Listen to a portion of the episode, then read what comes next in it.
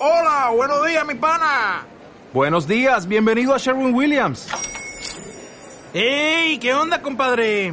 ¿Qué onda? Ya tengo lista la pintura que ordenaste en el ProPlus app. Con más de 6.000 representantes en nuestras tiendas listos para atenderte en tu idioma y beneficios para contratistas que encontrarás en aliadopro.com. En Sherwin Williams somos el aliado del PRO. Muy buenos días, muy buenas tardes, muy buenas noches. Estás en el primer episodio de Recuperarte de tu Edge. Soy Fran Gutiérrez y soy el creador de este podcast.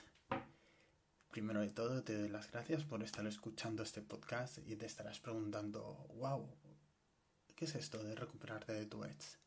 Si vemos casi todo lo que buscamos por Google, ¿no? Cuando nos deja nuestra pareja es recuperar a nuestra pareja, a nuestra expareja.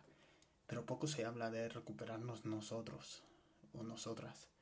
Así que durante varios episodios te animo a que escuches todos los consejos que he ido aprendiendo durante mis relaciones de pareja, lo que he visto en mi alrededor y sobre todo si estás escuchando ahora mismo este audio estarás en un momento en el cual te sentirás perdido o perdida y necesitas un poco una guía de cómo sentirte mejor, cómo recuperarte, cómo, cómo ser esa persona de la cual ya, ya, no, ya no te sientes identificada.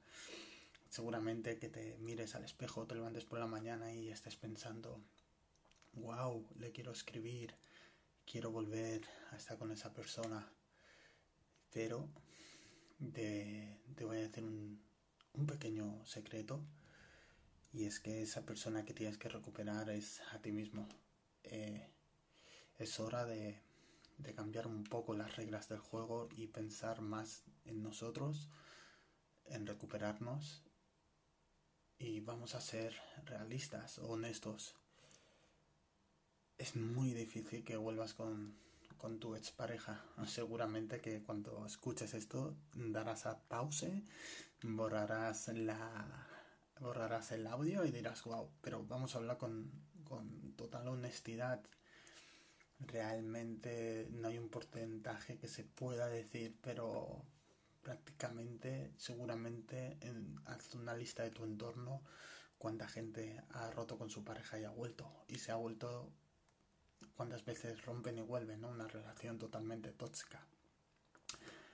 Así que lo mejor es que hagamos un trabajo interno y empecemos a recuperarnos. Porque realmente no se trata de recuperar a una persona, porque si una persona decide no estar contigo, no se puede obligar, ¿no creéis? No se puede obligar a una persona si te ha dejado de querer o ya no tiene sentimientos. A ti también te puede pasar que un día decidas no continuar tu camino con esa persona.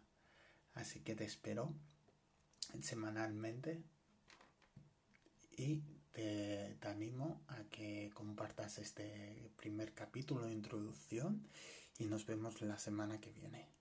¿Vale? Bienvenidos a Recuperarte de tu ex. Nos vemos la semana que viene.